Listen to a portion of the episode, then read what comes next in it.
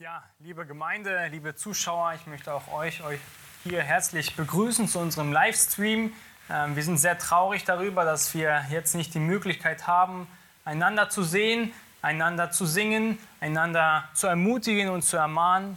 Und ich will euch heute dazu einladen, auch wenn ihr zu Hause sitzt, an eurem, äh, auf eurem Couchtisch oder äh, in der Küche, dass ihr eure Bibel zur Hand nimmt und mit uns zusammen Gottes Wort liest.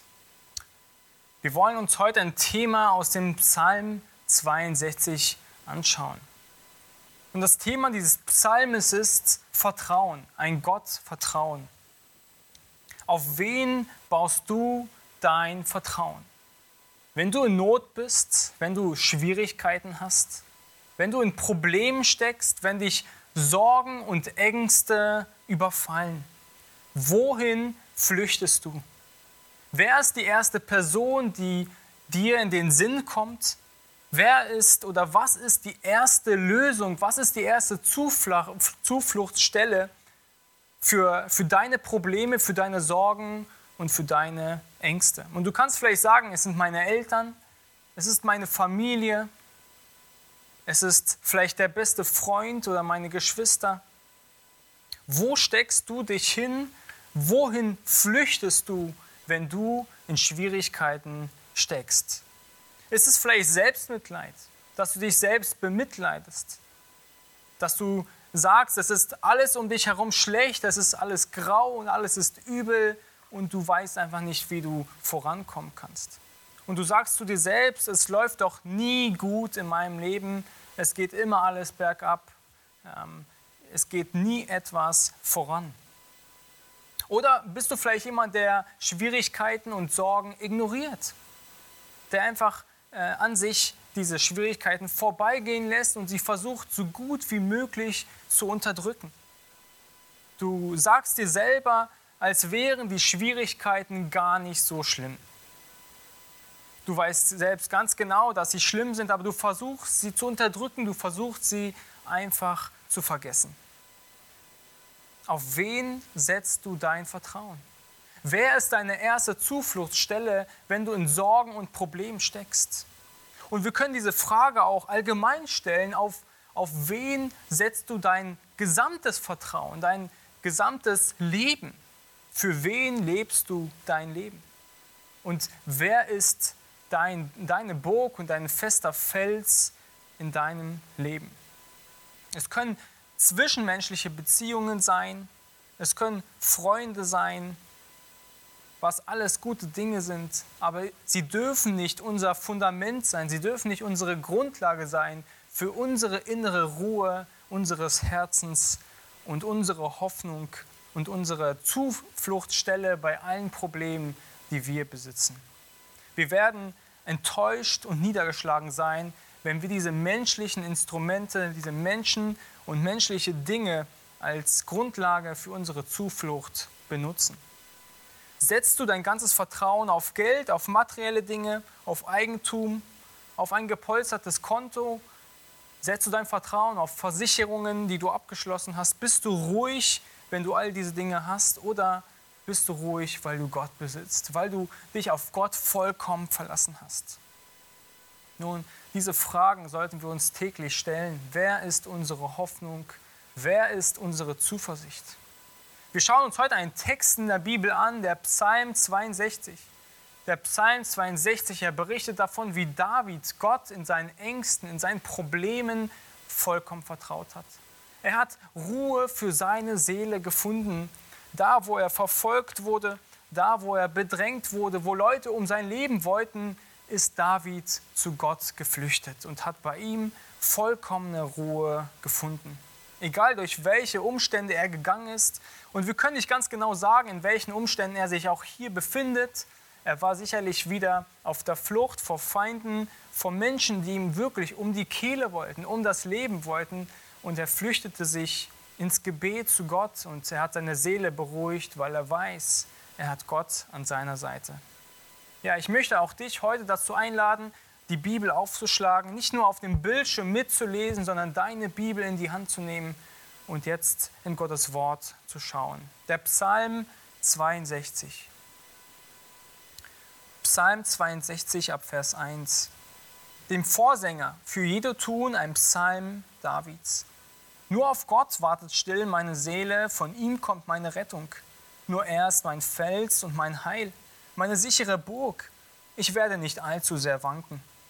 Wie lange lauft ihr Sturm gegen einen Mann und wollt ihn zertrümmern wie eine überhängende Wand, eine rissige Mauer? Sie planen nur, ihn von seiner Höhe hinabzustoßen. Sie haben Wohlgefallen an Lüge. Mit ihrem Mund segnen sie, aber im Herzen fluchen sie. Nur auf Gott war das still, meine Seele, denn von ihm kommt meine Hoffnung. Nur er ist mein Fels und mein Heil, meine sichere Burg. Ich werde nicht wanken. Auf Gott ruht mein Heil und meine Ehre. Der Fels meiner Stärke, meine Zuflucht ist in Gott. Vertraue auf ihn alle Zeit, o Volk, schüttet euer Herz vor ihm aus. Gott ist unsere Zuflucht. Nur ein Hauch sind die Menschenkinder, ein Trug die Herrensöhne. Auf der Waage steigen sie empor, sind allesamt leichter als ein Hauch. Verlasst euch nicht auf verpresstes Gut und setzt nicht trügerische Hoffnung auf Raub. Wenn der Reichtum sich mehrt, so hängt euer Herz nicht daran. Eines hat Gott geredet, zweierlei ist's, was ich gehört habe dass die Macht bei Gott steht, bei dir, o oh Herr, steht aber auch die Gnade, denn du vergiltst einem jedem nach seinem Tun. Wie sieht ein Leben im Vertrauen auf Gott aus? Wie sieht ein Leben im Gottvertrauen aus? Und wir schauen uns heute drei Punkte an, in denen David sein Gottvertrauen ähm, an, an einem Lebensbeispiel, durch ein Gebet, das er Gott hier schreibt, in einem Lied, das er verfasst hat in diesem Psalm, wie das praktisch aussieht. Und der erste Punkt, was wir hier sehen können in den ersten fünf Versen, dass er Ruhe in Schwierigkeiten findet. Wir sehen als allererstes, dass David Ruhe in Schwierigkeiten findet. Ruhe für seine Seele. Die ersten fünf Verse. David, er schreibt im Jedutun, das ist ähm, sicherlich ein Musikleiter gewesen, der dazu beauftragt war, den Herrn zu preisen. Da waren sicherlich auch noch ähm, ja, Musiker mit da hinten beteiligt und er schreibt dieses, dieses Lied, damit dieses Lied in der Gemeinde gesungen wird, damit jeder äh, ermutigt wird, in, in, in allen Schwierigkeiten und Bedrängnissen auf Gott zu vertrauen. Und wir sehen in diesen ersten fünf Versen, dass David Ruhe findet in all seinen Nöten, in denen er steckt. Er schaut auf Gott hinaus. Wir sehen im Vers 2 das erste Wort, das Wort nur. Das Wort nur, es ist, man kann es auch ähm, anders äh, beschreiben wie das Wort ausschließlich oder einmalig, lediglich, allein oder alleinig. Es spricht von einer Ausschließbarkeit. Es gibt nur auf, nur auf Gott wartet still seine Seele. Genauso Vers 3, nur er ist mein Fels und mein Heil, meine sichere Burg. Nur Gott allein ist seine wirkliche Ruhe. In ihm, auf ihn vertraut er. Und auf ihn allein kann er vollkommen vertrauen. Er weiß, dass er keinen Menschen vollkommen vertrauen kann, wie er Gott vertrauen kann. Es ist keine andere Hoffnung. Stets auf Gott allein wartet still seine Seele. Gott allein ist seine einzig wahre Hilfe für seine Probleme. Und still heißt hier einfach, dass er Gott alles anvertraut und sicher ist, dass Gott antworten wird, dass Gott ihm helfen wird. Nicht, es ist nicht eine Anfeindung, ja. Wir sind auch oft in den Problemen, in denen wir stecken. Wir feinden Gott an und fragen ihn, warum, Herr, lässt du das zu? Wieso liebst du mich denn nicht? Wieso lässt du jetzt diese Zeiten auf mein Leben zukommen? Wieso lässt du dieses Leid über mein Leben kommen? Diese Krankheiten? Wieso lässt du es zu? Nein, David, er ist still vor Gott. Er ist in gehorsamer Ergebung. Er nimmt alle Dinge, die Gott gibt und nimmt aus seiner Hand. Und er ist still. Er hat Ruhe. Er hat Sicherheit für seine Seele, weil er Gott vertraut und auf Gott hin lebt. David, er ist ein Mann Gottes, er kennt seinen Gott unglaublich gut. Und er, dieses Wissen, das er über Gott hat, dass Gott Herr der Lage ist, dass Gott allmächtig ist, dass Gott allgegenwärtig ist, ist kein Wissen, das nur bei Wissen bleibt. Es ist ein Wissen, das in die Füße übergeht, das in den Körper, in das Handeln übergeht. Und David weiß, dass Gott der Herr der alle Lage ist und deshalb kann er ihm vollkommen vertrauen. Sein Wissen über Gott hilft ihm in all seinen Schwierigkeiten und seinen Problemen in Gott Ruhe zu finden. Wir lesen auch in anderen Psalmen von David, dass er auch Gott als einen Fels, als eine Rettung beschreibt, so auch hier in diesem Psalm. Gott ist für ihn eine Zufluchtsstelle, wo er wirklich auch Hilfe für seine Fragen und seine Probleme findet. In Gott finden wir wirklich Schutz, in Gott finden wir wirklich Hilfe bei all unseren Schwierigkeiten und Schwierigkeiten aller möglichen Art, von, von Leid über einfach nur Sorgen und Ängsten, von verschiedensten Problemen. David, er beschreibt Gott als eine Burg. Eine, eine Burg. Wenn wir an eine Burg denken, denken wir an ein großes, großes, äh, ge, große Gebäude mit Decken, dicken und festen Wänden, großen Toren. Alles gewaltig groß und der Mensch, er ist verschwindend klein innerhalb, ähm, wenn man das alles von außen betrachten würde und vergleichen würde. Und so sieht David seinen Gott. Dort finden wir bei großen Unwetter und Stürmen wirklich Schutz und Ruhe. So sieht David seinen Gott. Eine sichere Burg ist der Herr, dem David. Es ist nicht eine einstürzende Hütte, auf den er vertraut, auf ein kleines Gartenhäuschen aus Holz oder Metall. Es ist eine große und feste Burg. Es ist eine, eine Fels, auf den er seine Hoffnung stützt. Auf ihn ist vollkommen Verlass. Und wir wissen auch aus dem Leben aus, von David, dass er sich oft ähm, in, auf seiner Flucht vor Feinden in, in großen Klüften versteckt hat, um Schutz zu finden. Davids Seele, sie findet Ruhe, sie findet Sicherheit, sie findet Gelassenheit und Frieden im Herzen, weil er Gott hat. Unsere Seele, es ist unser gesamter Verstand, es ist unser Herz, es ist unser gesamtes Inneres, unser gesamtes Denken, was auch unser Handeln bestimmt, unser Reden bestimmt, all unser Denken, unsere Person, die, die unsere Person auch vollkommen ausmacht. Er vertraut einfach alles an und er wartet still darauf, dass Gott antwortet. Und David, er ist nicht passiv, was wir auch hier weiter in diesem Psalm sehen werden. Er ist aktiv, er beklagt Gott nicht für all seine Probleme, sondern er vertraut ihm alles an. Er gibt ihm alles in die Hände und er wartet einfach, dass Gott antwortet. Er vertraut ihn an, all seine Sorgen und er sieht seine vollkommene Abhängigkeit von Gott an und wartet, bis Gott vollkommen wirkt. David, er kennt all seine Schwächen, er vertraut sie ihnen an, er vertraut Gott all diese an und er sagt sich selber, ich werde nicht allzu sehr wanken. Vers 3. Ich werde nicht allzu sehr wanken.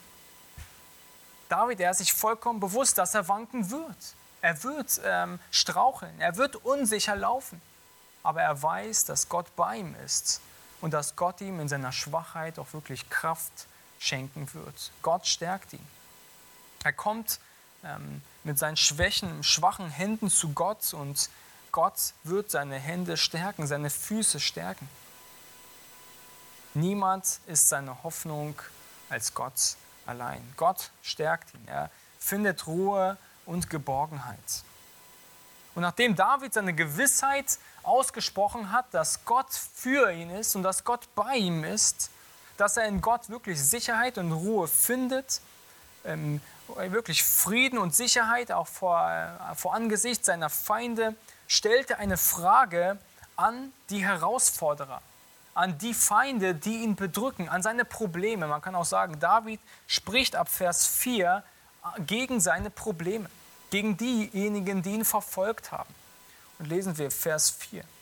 Wie lange lauft ihr alle Sturm gegen einen Mann und wollt ihn zertrümmern wie eine überhängende Wand, eine rissige Mauer? Sie planen nur, ihn von seiner Höhe hinabzustoßen. Sie haben Wohlgefallen an Lüge, mit ihrem Mund segnen sie. David, er sieht, wie aussichtslos er in dieser Situation ist Und er vertraut vollkommen auf Gott.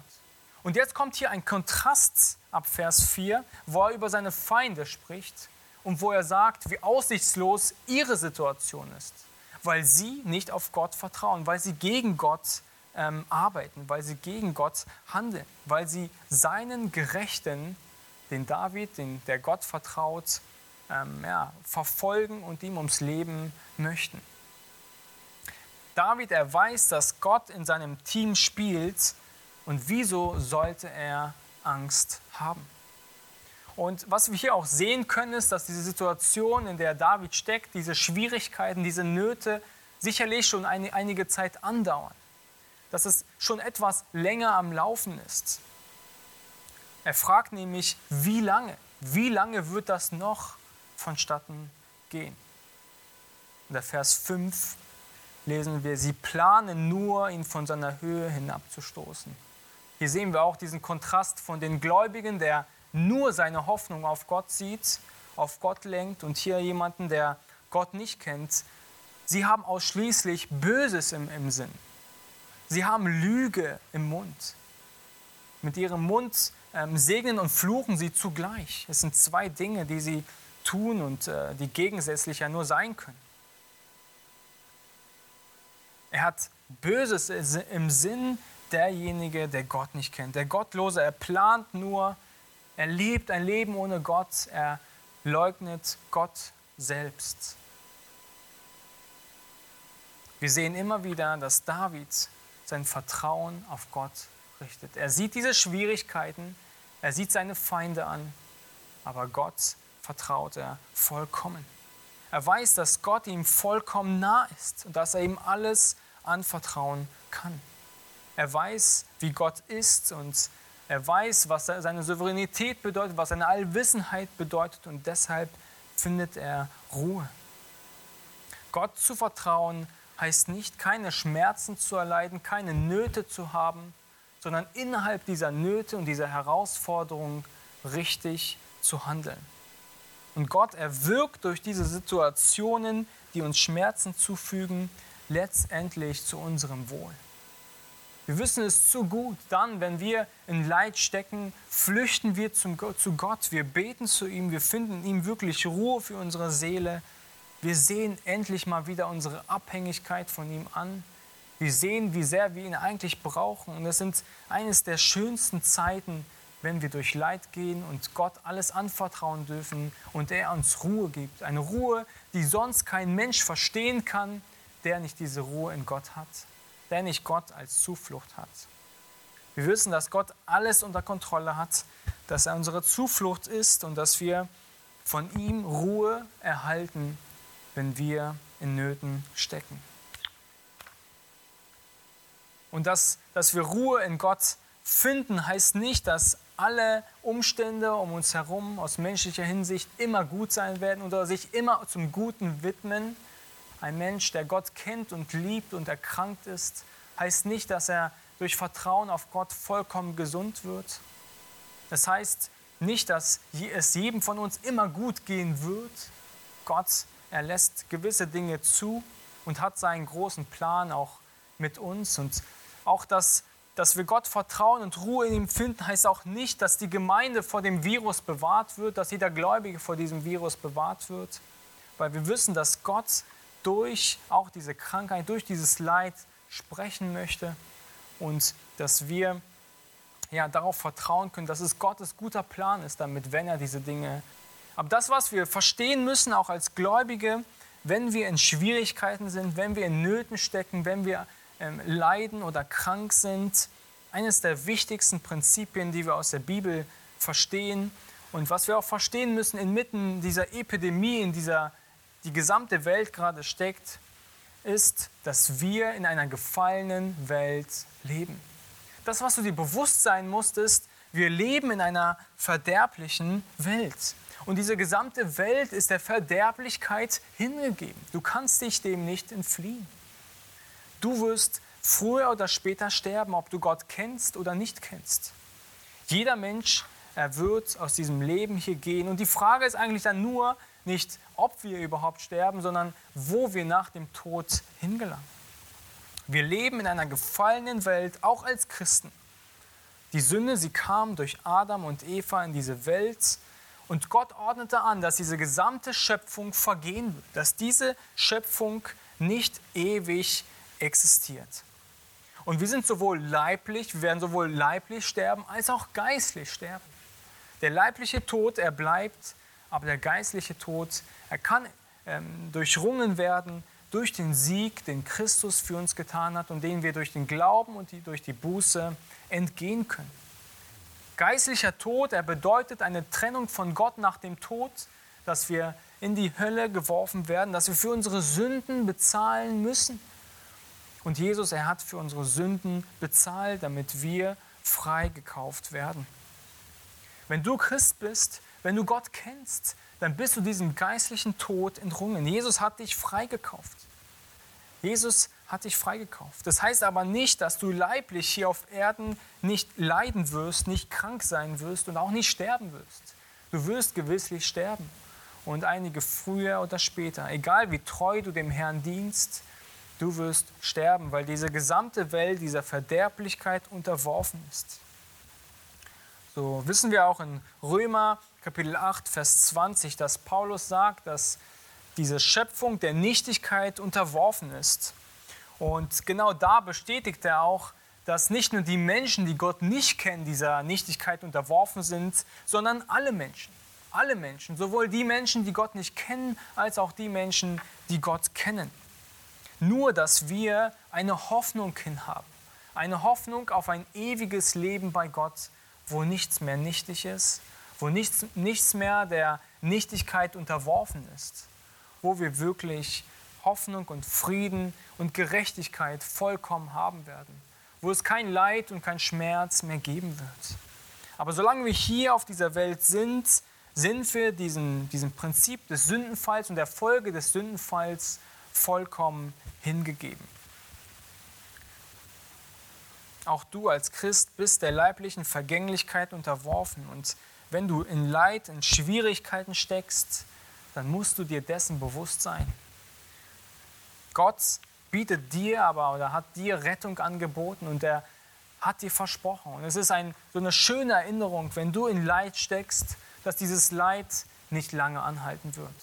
Es ist nur für diese Zeitspanne, wie lange du hier auf dieser Welt existierst und lebst und dass dieses Leid endgültig ein Ende nehmen wird, wenn du heimgehst, wenn du stirbst und bei Gott bist. Aber wenn du Gott nicht kennst und wenn du noch ein Leben ohne Gott führst, dann ich dir, will ich dich warnen, denn Gott warnt dich in deinem Wort, dass Leid und dass alle Krankheit, dass alle Ungerechtigkeit nach dem Tod in der Hölle noch viel schlimmer sein wird. Dass Gottes Gericht über dich kommen wird und dass du keine Ruhe für deine Seele findest. Dass du hier auf Erden keine Hoffnung auf ein besseres Leben hast, auf ein gerechtes Leben, auf ein Leben ohne Krankheit und Schwierigkeiten und dass du auch nach dem Tod keine Hoffnung auf ein besseres Leben hast. Nur in Gott allein finden wir Hoffnung und Ruhe. Ruhe in den Schwierigkeiten, in denen wir heute stecken, aber auch Hoffnung und Ruhe auf das, was noch nach vorne kommt, auf das, was noch kommen wird nach dem Tod. Ein zweiter großer Aspekt, den wir betrachten müssen und äh, den wir uns vor Augen halten müssen, ist, dass Krankheit als Gnade Gottes ähm, anzusehen. Wir haben darüber gerade gesprochen, dass Krankheit und Leid eine Folge des Sündenfalls ist. Und das, was Gott in seinem Wort auch deutlich macht, ist, dass Krankheit auch als Gnade Gottes angesehen werden muss. Gott erlässt ganz oft, ganz deutlich Christen oder Gläubige in Leid leben oder er lässt Schwierigkeiten zu. Nicht Gott wirkt diese Schwierigkeiten, aber er lässt diese Dinge aktiv zu, um seine Gläubigen weiter zu verändern, um ihn von der Sünde zu reinigen, um sie stark zu machen, um ihr Vertrauen in Gott wirklich zu festigen oder auch einfach zu läutern, zu, zu prüfen.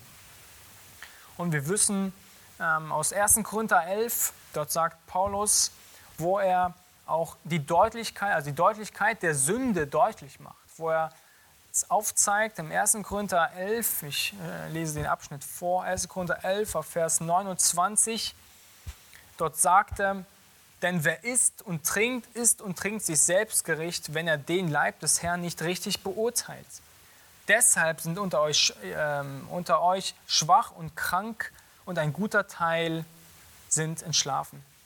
Wenn wir uns aber selbst beurteilen, so würden wir nicht gerichtet. Wenn wir aber vom Herrn gerichtet werden, so werden wir gezüchtigt, damit wir nicht mit der Welt verurteilt werden. Paulus, er spricht hier über das Mahl des Herrn, über das Abendmahl, welches wir auch als Gemeinde einmal im Monat feiern. Er spricht hier darüber, dass Christen, also ein Christen in dieser Gemeinde in Korinth, das, das Mahl des Herrn nicht ordentlich oder nicht, nicht ähm, ja, dem Zweck gemäß teilgenommen haben. Sie sind in die Gemeinde gekommen und haben sich einfach nur mit diesem Brot vollgefressen und mit dem Wein vollgetrunken, ohne einfach ähm, ja, das zu tun, wie Jesus dieses Mahl ähm, eingesetzt hat, und zwar als Erinnerungsmahl, als Erinnerung an seinen Tod und an sein Auferstehen. Und das, was er hier ab Vers 30 sagt, ist, ähm, dass Gott einige auch richtet für ihre Sünde oder sie auch leiden lässt. Er sagt Vers 30, Deshalb sind viele unter euch schwach und krank und ein guter Teil sind entschlafen, weil sie in Sünde gelebt haben, weil sie ähm, gesündigt hat, haben, hat Gott sie hier gezüchtigt, hat Gott eine Erziehungsmaßnahme zugelassen und einige sind schwach, einige sind krank geworden und einige sind sogar gestorben. Und nicht das, dass, dass äh, Gott hat hier Christen nicht gerichtet, sondern Gott hat sie einfach nur, er hat einfach nur eine Erziehungsmaßnahme an ihnen durchgeführt, um sie zu erziehen, um sie wieder in die richtige Bahn zu lenken, damit sie von ihrem schlechten Weg wieder auf den guten Weg kommen. Und all das, was er hier sagt, ist, dass sie nicht zusammen mit der Welt verdammt werden, damit sie nicht zusammen mit der Welt gerichtet werden. Und so auch mit dem Coronavirus, so auch mit allen Krankheiten, die Gott zulässt. Es kann sein, dass Gott Dinge in deinem Leben zulässt, Schwierigkeiten und Nöte, weil du vielleicht in Sünde lebst, um dich zu erinnern, um dich aufzuwecken. Aber es kann auch sein, dass es auch einfach nur eine Folge des Sündenfalls ist. Aber auch da, in jederlei Hinsicht, lässt Gott diese Dinge zu, weil er an dir arbeiten möchte. Weil er möchte, dass du ihn noch mehr kennenlernst, dass du noch mehr Zuflucht in ihm findest. Gott, er will uns erziehen, er will uns immer mehr an sich heranziehen, dass wir ihn noch mehr lieben lernen. Hebräer 12, Vers 6 sagt der Schreiber auch, denn wen der Herr lieb hat, den züchtigt er und er schlägt jeden Sohn, den er annimmt. Der Gläubige, er nimmt das Leid und die Krankheiten, die Schwierigkeiten, alle Probleme, er nimmt sie aus der Hand Gottes, nimmt sie an und ist geduldig ist geduldig, er hält sie geduldig zu im Gottvertrauen. Im Vertrauen darauf, dass Gott diese Dinge in der Hand hat, dass keine dieser Aspekte außer Kontrolle laufen, dass Gott sie nicht wüsste oder dass Gott auch nicht das Ende dieser Dinge wüsste. Gott hat sie zugelassen und der Gläubige erfindet Ruhe für, seine, für sein Herz, weil er weiß, dass Gott diese Dinge in der Hand hält. Wo findest du in all diesen Schwierigkeiten, in allen Umständen, in denen du steckst, wo findest du Ruhe? Wer ist deine sichere Burg? Wer ist dein, dein Fels? Wer ist dein Fundament? Wer ist deine, wer, wo ist dein Notausgang? Wo flüchtest du hin? Woran denkst du? Ist es Gott? Ist es Jesus Christus? Oder ist Jesus Christus dein Richter, der Rächer, der zornige Richter? Wer ist Gott heute für dich? Und was uns dabei helfen wird, ähm, wenn wir in Not und Schwierigkeiten stecken, ist einfach Gott kennenzulernen. Seine Eigenschaften immer mehr zu studieren und nicht nur bei diesem Wissen zu bleiben, sondern dieses Wissen in unseren Schwierigkeiten umzusetzen, uns an dieses Wissen zu erinnern und es anzuwenden. Und das tut auch David hier. Er weiß, dass Gott allmächtig ist, dass Gott allgegenwärtig ist, dass Gott ähm, alle Souveränität ähm, besitzt und deshalb vertraut er ihn vollkommen. Egal wie, wie stark seine Feinde sind, er vertraut sich vollkommen auf ihn. Egal in welcher Situation du dich heute befindest, ob du einfach Unruhe in deinem Herzen hast, aufgrund dieser Unruhe um dich herum, aufgrund des, der Epidemie, der durch diese gesamte Welt gerade umgeht, seien es gesundheitliche Umstände, in denen du steckst oder deine Familienangehörigen stecken, seien es Probleme auf Arbeit mit Kollegen, sei es Probleme mit Mitschülern, mit Mitstudenten, sei es Probleme mit, mit Arbeit oder mit der Arbeitssuche, sei es finanzielle Sorgen, die uns, denke ich, auch einige von uns jetzt zur jetzigen Zeit trifft, seien es Probleme mit Nachbarn oder Freunden. Wohin flüchtest du? Wo findest du Ruhe für deine Seele? Wo suchst du nach Rat? Wer ist deine Zufluchtsstelle?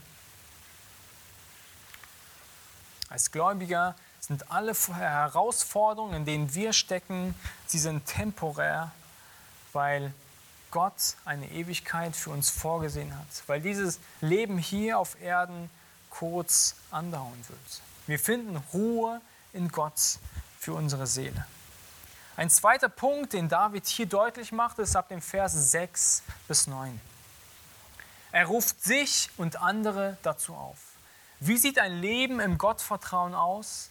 Es findet Ruhe für seine Seele und zweitens, es ruft sich und andere dazu auf.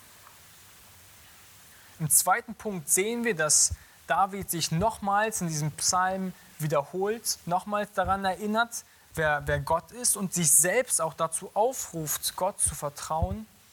Ähm, er hatte zwischenzeitlich über seine Feinde gesprochen, über seine, äh, an, sich an seine Feinde gewidmet und bezeugt, dass er Ruhe hat, dass er sich sicher fühlt, dass er keine Angst hat, weil, weil Gott an seiner Seite ist. Und jetzt ruft er sich selbst nochmal dazu auf und auch andere Gott vollkommen zu vertrauen.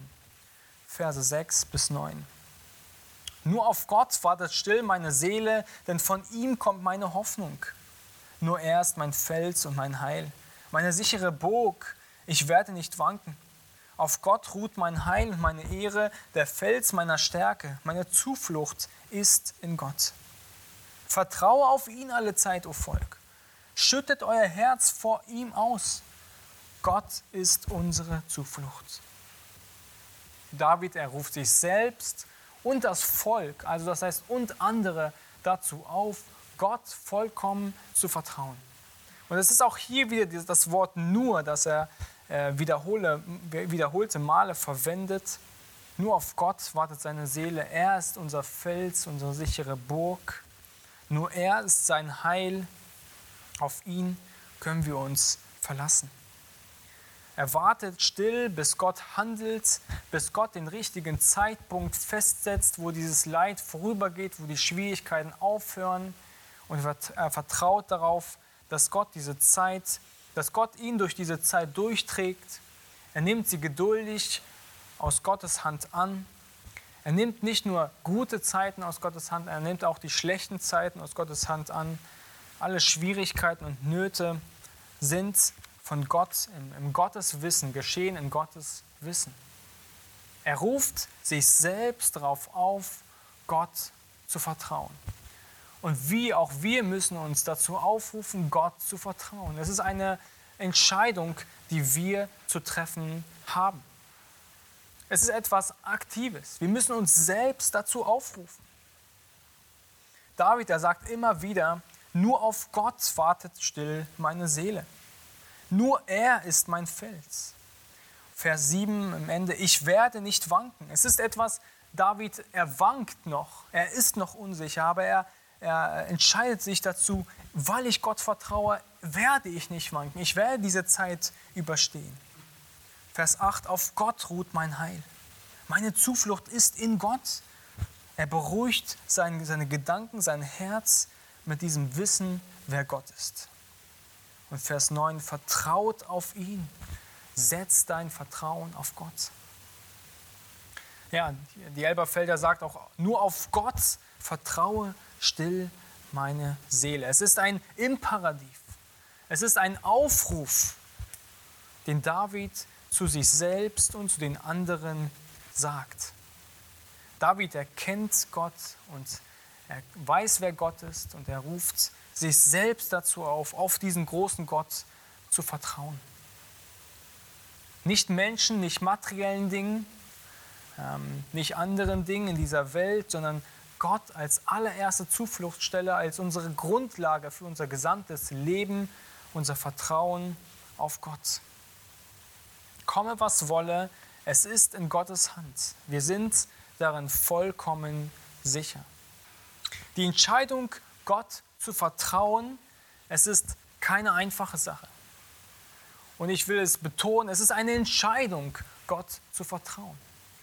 Die Welt, sie sagt uns immer wieder, dass wir nach unseren Gefühlen handeln sollen. Dass wir das tun sollen, was unser Herz uns sagt. Aber wenn wir das tun werden, werden wir oft Gott nicht vertrauen. Wir werden sogar eventuell den Glauben verlieren, weil alle Dinge um uns herum nicht so laufen, wie wir es uns vorstellen. Gott zu vertrauen, das ist eine Entscheidung unseres Herzens, alles in Gottes Hände abzugeben, ohne zu wissen, wie dieses Leid oder diese Schwierigkeiten enden. Gott zu vertrauen, es betrifft unseren Glauben. Es ist, es ist äh, der Glaube, den auch der Heilige Geist in uns bewirken kann.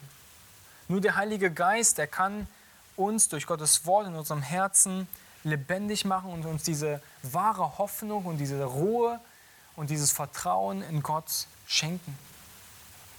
Wir können diese Entscheidung treffen und wir müssen sie vor Gott treffen. Wir müssen Gott vertrauen aus ganzem Herzen. Wir müssen ihn bitten darum, dass er uns hilft, dass wir auf ihn Vertrauen setzen. Wir entscheiden uns dafür, Gott zu vertrauen und wir bitten ihm gleichzeitig darum, dass wir ihm vollkommen vertrauen. Dass wir uns auf ihn ausrichten und dass wir unseren Gefühlen keinen einzigen ähm, äh, ja, Nachgang geben. Da, wo wir von Angst und Bitterkeit überrollt werden, von, von Leid und von Trauer, da erinnern wir uns daran, wer Gott ist. Wir erinnern uns daran, dass Gott die Dinge zugelassen hat und dass Gott es jetzt für richtig erhält. Auch wenn es nicht als richtig ähm, aussieht, wenn es auch nicht ähm, nach, nach ähm, Besserung aussieht, sind wir davon überzeugt, dass Gott all diese Dinge so möchte und ähm, ja, dass, dass wir das Beste aus dieser Situation daraus machen. Wir müssen uns fest dazu entschließen, Gott zu vertrauen. Wir müssen uns selbst predigen. Wir müssen uns selbst diese Dinge immer wieder in Erinnerung rufen, uns selbst dazu aufrufen. Und es ist große Arbeit, immer wieder sich selbst an diese Wahrheiten zu erinnern. Lies die Psalmen, lies die Bibel, erinnere dich daran, wie auch andere Menschen durch Leid gegangen sind. In den Psalmen finden wir sehr, sehr viele Kapitel, in denen Leute, Menschen durch Schwierigkeiten und Ängste gegangen sind, durch Not und wie sie auf Gott vertraut haben, wie sie sich auf Gott ausgerichtet haben. Es ist immer wieder und immer wieder ein Selbstaufrufen, sich an diese Wahrheiten der Schrift erinnern und sich, diese, sich dessen bewusst zu sein. Ein weiterer Punkt ist, komm mit deinen Problemen zu Gott. Bete zu ihm. Lege sie offen und er wird dir helfen. In Vers 9 sagt er hier, schüttet euer Herz vor ihm aus. Wir sollen wie ein Eimer voll, voll, voll schlechtem Wasser zu Gott kommen und es ihm ausschütten, ihm alles erzählen. Auch obwohl Gott alles weiß, alle Umstände kennt, er sogar das Ende dieser Umstände kennt, will Gott, dass du zu ihm kommst und ihm diese, all diese Probleme darlegst, zu ihm betest, zu ihm redest. Lege geduldig alle deine Probleme vor Gott und vertraue darauf, dass er das Beste aus dieser Situation für dein Leben macht. Und wir sehen ein Beispiel, wie David das auch gemacht hat, in einem Psalm weiter, in dem Psalm 63. Dort lesen wir zum Beispiel im Vers 2, Psalm 63, Vers 2, O Gott, du bist mein Gott, früh suche ich dich, meine Seele dürstet nach dir, mein Fleisch schmachtet nach dir in einem dürren, lechzenden Land ohne Wasser, dass ich deine Herrlichkeit, deine, deine Macht und Herrlichkeit sehen darf. Er sucht Gott gleich in der Frühe, wo er mit seinen, nach dem Schlaf aufsteht und den ersten Gedanken fasst, wo er wieder erinnert wird an seine Ängste und Sorgen. Er, er sucht Gott, er hat Durst nach ihm, er möchte Ruhe für seine Seele finden durch Gemeinschaft die er mit Gott im Gebet hat. Vers 4 lesen wir im Psalm 63, denn deine Gnade ist besser als Leben. Meine Lippen sollen dich rühmen. Sie sollen sich, sie sollen dich rühmen. David sagt hier, sie sollen. Nicht, dass sie es schon tun, sondern sie sollen dich rühmen. Unsere Lippen wollen so oft andere Dinge tun. Unsere Augen wollen so oft andere Dinge sehen und hören. Aber David, er sagt, er hat für sich entschlossen, meine Lippen, sie sollen Gott rühmen, egal in welchen Situationen. Auch Vers 5, meine Seele, äh, so will ich dich loben mein Leben lang. In deinem Namen meine Hände aufheben. Meine Seele wird satt wie von Fett und Mark und mit jauchzenden Lippen lobt dich mein Mund. Wenn ich an dich gedenke, auf meinem Lager, in den Nachtwachen nachsinne über dich. David, er denkt über Gott nach, er findet Ruhe für seine Seele, er ruft sich selbst dazu auf, auf Gott zu vertrauen. Er sagt, ich, ich suche in diesem Psalm, ich dürste, meine Lippen sollen dich rühmen, ich will dich loben, ich, ich sinne nach über dich, Gott, und ich finde Ruhe in dir. Wir dürfen Gott vollkommen dankbar sein für jede Situation sowie jedes Leid, das er in unserem Leben zulässt. Und wir lernen es, zu Gott zu beten. Wir lernen es, Gott zu vertrauen.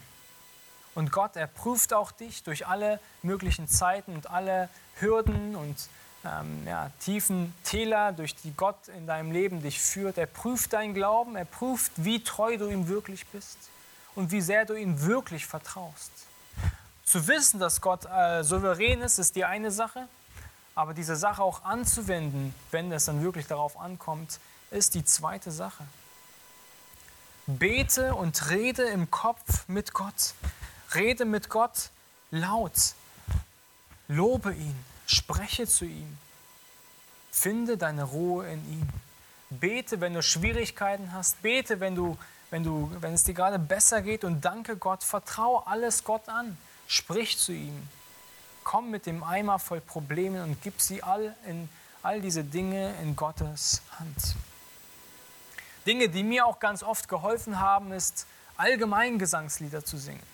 Ja, wenn es dir wirklich echt übel geht und du echt nicht weiter weißt, du schon ähm, gebetet hast, erinnere dich nicht nur an Bibelstellen, singe Allgemeingesangslieder. Singe die Lieder, die wir in der Gemeinde singen, die, die, die ähm, dich auch selbst dazu aufrufen, Gott zu loben, wo du Gott selbst lobst mit diesen, mit diesen äh, Worten. Lobe ihn in deinem Herzen, singe ihm in deinem Herzen. Lobe Gott für das, was er in deinem Leben getan hat. Und erinnere dich auch daran, was Gott, dir, äh, Gott dir bereits alles Gutes getan hat. Erinnere dich in der Vergangenheit, wie Gott gewirkt hat, wie Gott Gebet erhört hat. Und Gott wird dich durchtragen. Gott, er wird dir Ruhe schenken für deine Seele. Wir halten wirklich Mut und Kraft und wir wanken nicht. David, er sagt, ich werde nicht wanken.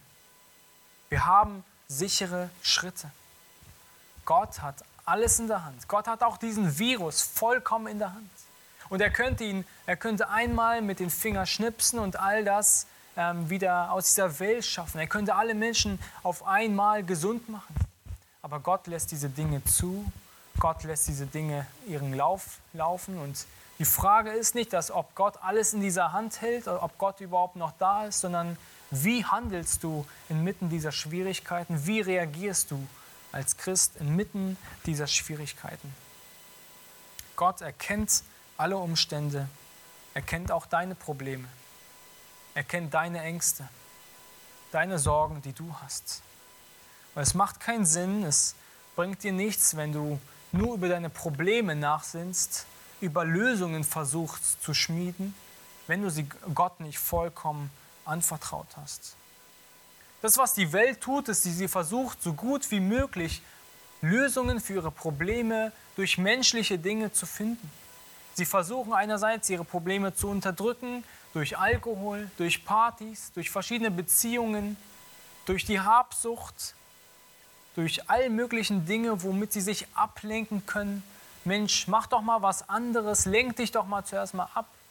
Das, was Gott in, in seinem Wort sagt, ist, dass wir nicht vor diesem Problem flüchten sollen, sondern dass wir diese Probleme bei der Realität nehmen sollen und mit dieser Realität zu Gott kommen sollen und ihm dieses Problem erläutern sollen, dass Gott diese Dinge lösen soll, dass er eine, eine Lösung für dieses Problem haben wird. Wir flüchten nicht vor diesem Problem, sondern wir flüchten uns hin zu Gott.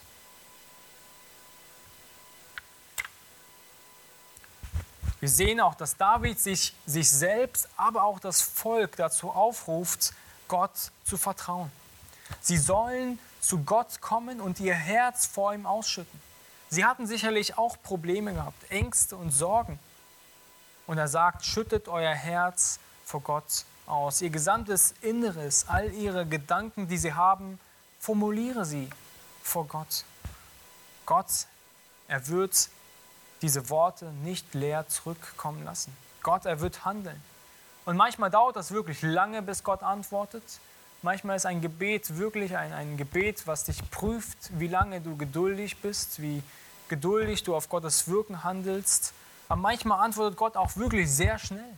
Und es ist sehr interessant, mit Gott durch die Welt zu gehen und auf, auf sein Wirken zu achten, wenn, wenn wir ihm wirklich vollkommen alles in die Hände geben. Gebe Zeugnis davon, wie du Gott vertraust. So kannst du auch andere dazu aufrufen, Gott zu vertrauen. Und ich bin sehr ermutigt auch davon, wie einige aus unserer Gemeinde durch Leid und Schwierigkeiten gehen und diese Leiden und Schwierigkeiten mit uns teilen und wir auch Anteil an diesen Leiden und Schwierigkeiten haben dürfen.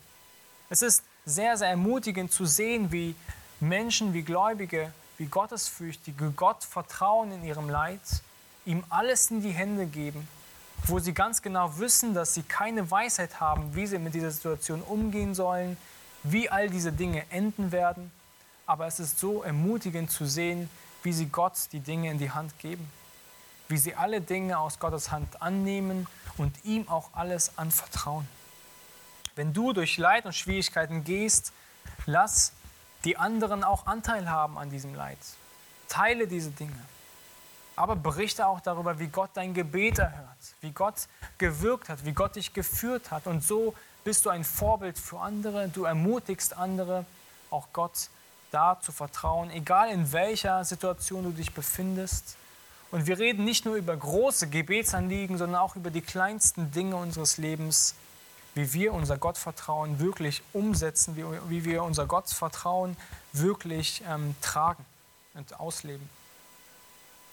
Das, was David gelernt hat, das setzt er selber um und gibt er den anderen weiter.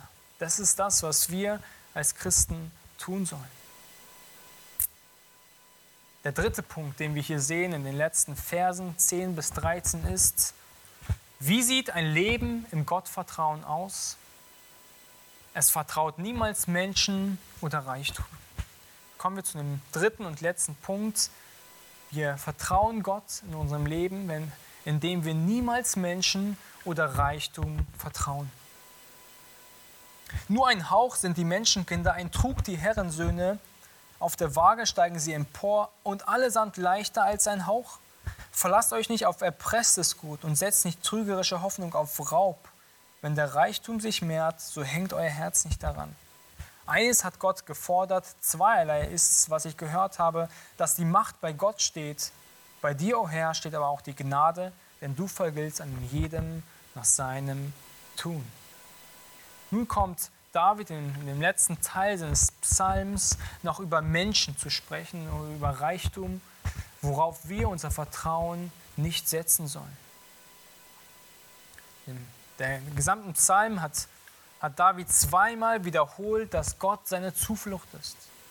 Er hat mehr und mehr weniger ähm, äh, ja, bezeugt und bekräftigt, dass Gott sein Heil ist, dass Gott seine Rettung ist, seine Hoffnung. Und er malt auch hier wieder in den letzten drei Versen einen Kontrast, in dem er aufzeigt, dass wir Gott vertrauen können, aber Menschen und Reichtum nicht vertrauen sollten, weil sie uns nicht helfen können. Der Kontrast von von, von der Stärke Gottes und der ähm, Beständigkeit Gottes und der Schwachheit des Menschen und des Materialismus. Auf Menschenkinder sagte hier im Vers 10, sind einfach Menschen gemeint. Herrensöhne. Es ist das, und David beschreibt ja einmal das gehobene Volk und einmal das, das niedrig äh, angesehene Volk. Ja, Menschenkinder sind so die äh, gehobeneren Menschen und die Herrensöhne die etwas niedrig gestellteren. Das heißt, egal wen, es ist vollkommen egal. Alle Menschen sind in ihrem Status äh, ungeeignet, um auf sie ihr Vertrauen zu setzen. Luther übersetzte diesen Vers auch folgendermaßen, aber Menschen sind ja nichts, große Leute täuschen auch, sie wiegen weniger als nichts, so viel ihrer sind.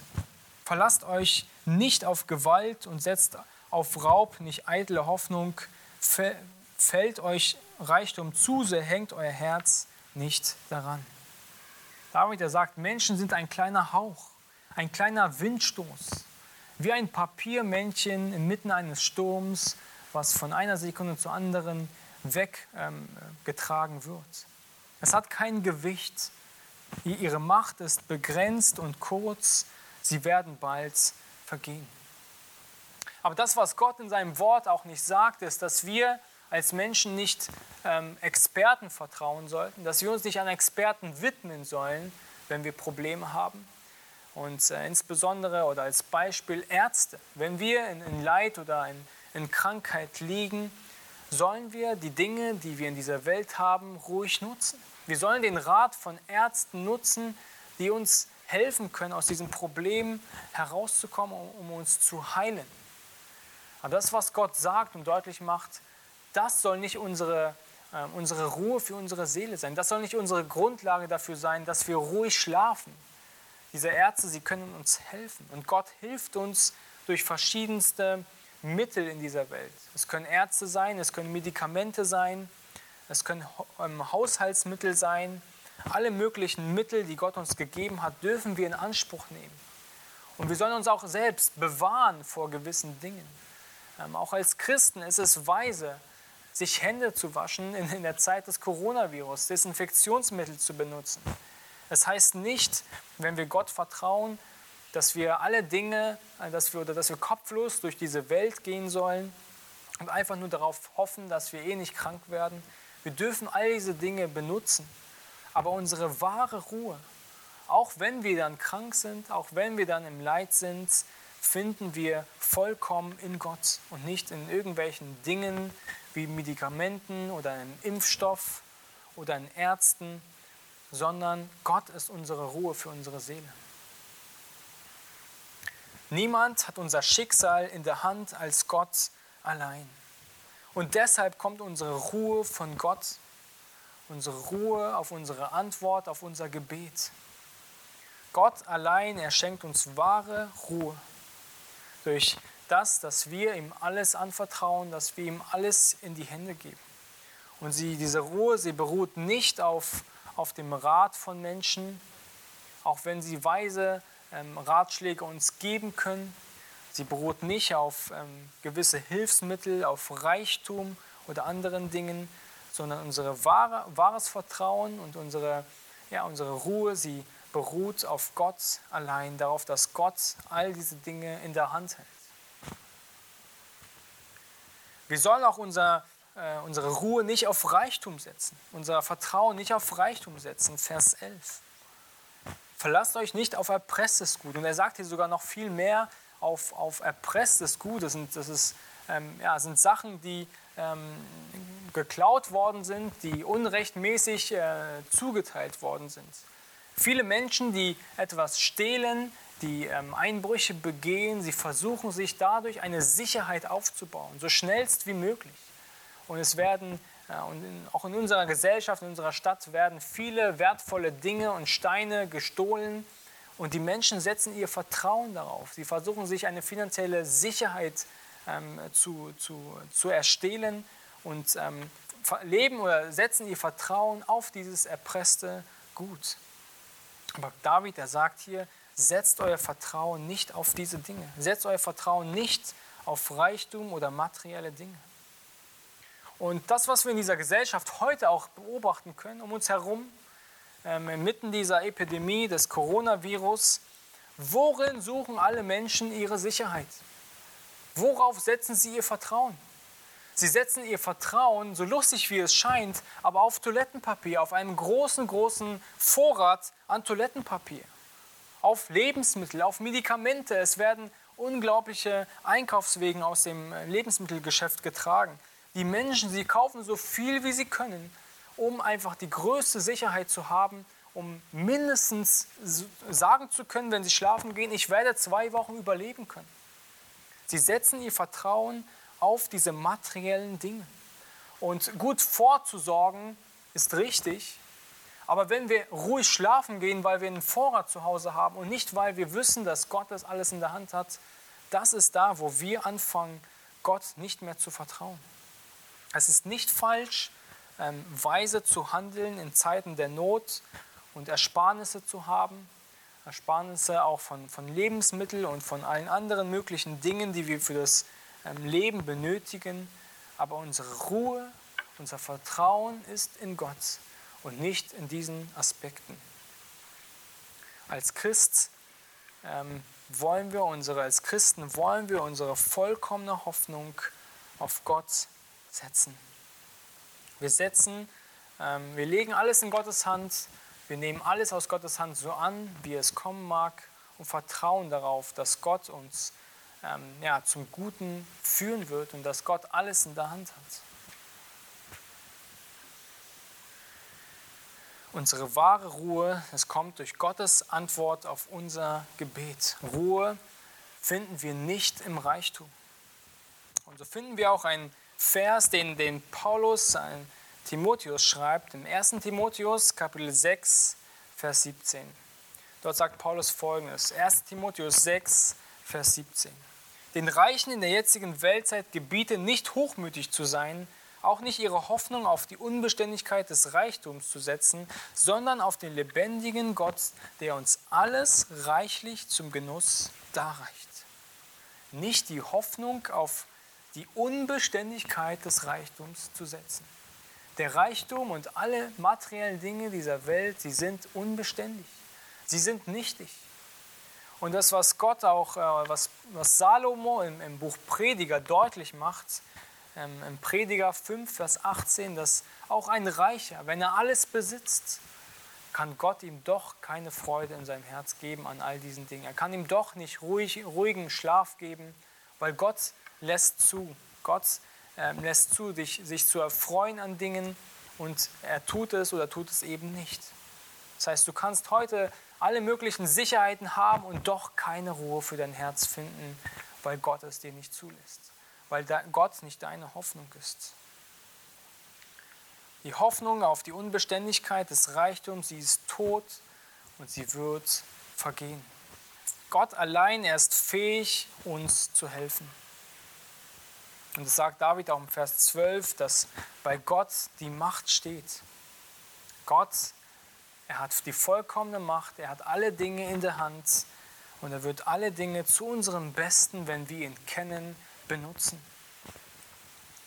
Wir dürfen nicht vergessen, wer Gott ist, auch in dieser Zeit, in der wir heute stecken. Und wir müssen diese, diese, dieses Wissen, was wir haben, weitertragen, diese Ruhe ausstrahlen und dieser Welt weitergeben. Wir müssen diese Situation nutzen und es gibt keine bessere Vorlage, einem Menschen das Evangelium zu erzählen, als wahrscheinlich jetzt gerade, wo jeder Mensch über seine Sterblichkeit und über Sorgen und Ängste nachdenkt und spricht.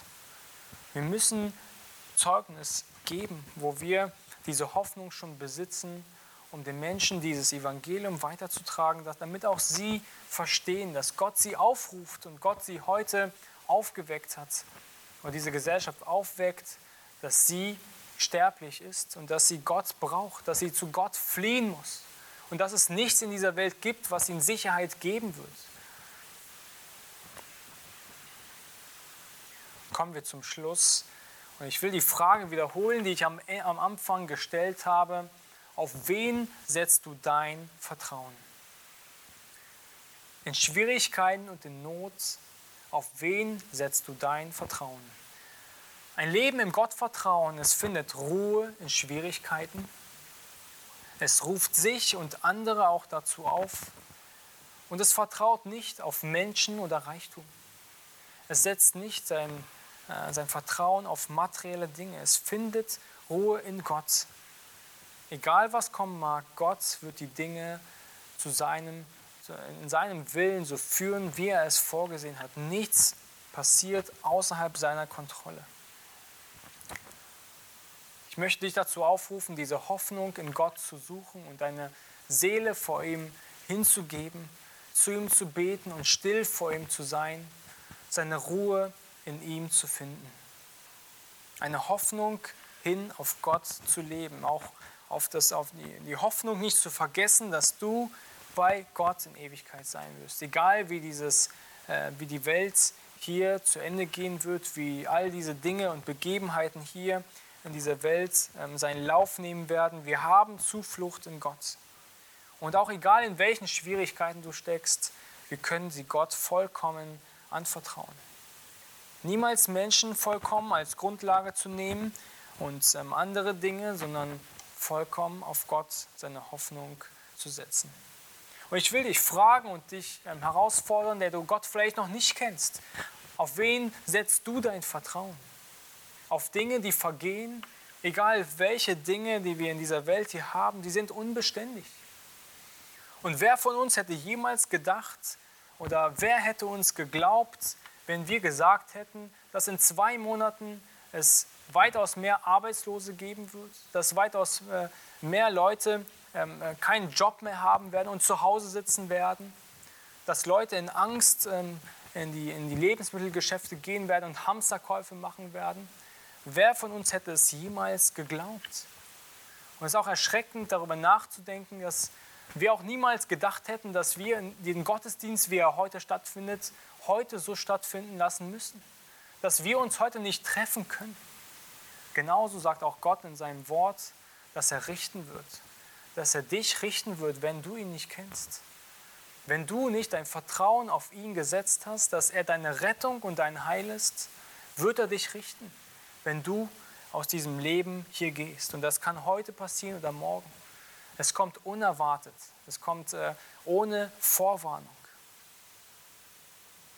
Nur Gott kann dir Sicherheit und Ruhe für deine Seele geben, egal in welcher Situation, in der du dich heute befindest. So, so tue Buße und glaube an Gott. Glaube daran, dass Jesus dich gerettet hat, dass Jesus deine Gerechtigkeit ist, dass Jesus dir all deine Sündenlast nehmen kann und dass er dir dich mit Gerechtigkeit umkleidet und dir wahre Ruhe für deine Seele in Ewigkeit gibt. Ruhe, die auch heute hier schon beginnt. Der letzte Vers des Psalmes sagt, dass Gott einem jeden nach seinem Tun vergilt. Und wenn du Gott heute kennst, dann wird Gott auch dir nach deinem Tun vergelten. Er wird dir Lohn geben, nach dem, wie du ihm vertraut hast, wie du ihm gedient hast. Und er wird auch dir, der du Gott nicht kennst, nach deinem Tun vergelten. Und wer wird dein Anwalt sein, wenn du vor dem Richterstuhl Christi stehen wirst? Wer wird dich verteidigen, wenn du für dein Tun gerade stehen musst? Wenn es Jesus Christus nicht ist, dann gibt es nichts, wer dich verteidigen kann. Nur Gott ist unsere sichere Burg, unser sicherer Fels, auf dem wir uns stützen können. Nur Jesus Christus ist unser Eckstein, auf dem wir uns bauen können, der uns Rettung geben wird, der über die Ewigkeit hinaus läuft. Jesus kann uns heute retten und er will auch dich heute retten und er ruft auch dich heute dazu auf. So lasst mich mit euch zusammen beten und dann singen wir ein weiteres Lied. Herr Jesus Christus, wir kommen vor dir und wir danken dir so sehr darum, dass du auf diese Welt gekommen bist, dass du Leiden überwunden hast, die Sünde überwunden hast und dass du über all diesen Dingen stehst, dass du alle Macht hast und dass dir die Ehre in Ewigkeit gebührt, Herr. Dass du erhöht sitzt und dass du Gericht sprechen wirst über diese gesamte Welt. Und wie schlimm einfach auch dieser Virus hier in dieser Welt jetzt gerade rumgeht, so viel schlimmer aber ist, Herr, dein Gericht, welches du über den Sünder sprechen wirst, dass du Menschen, Herr, für ihre Sünde bestrafen wirst, aber dass du auch so ein gnädiger Gott bist, der heute sagt und der heute die Gesellschaft aufruft, an dich zu glauben, zu dir zu zu dich, zu dir zu fliehen und ähm, in dir die Hoffnung zu finden. Mögest du uns aufwecken, Mögest du, Herr, Leute zum Glauben führen. Mögest du wirklich, Herr, die Seele beruhigen, weil sie in dir Rettung gefunden hat. Rettung, die hier beginnt und in Ewigkeit fortgesetzt wird. Wir danken dir für alles und wollen dich bitten, dass du uns bewahrst, auch in dieser Zeit. Lass uns diese Zeit gut überbrücken und dennoch einfach ähm, ein Zeugnis sein in dieser Welt, ruhig vor dir zu sein und auch Ruhe nach außen auszustrahlen. Amen.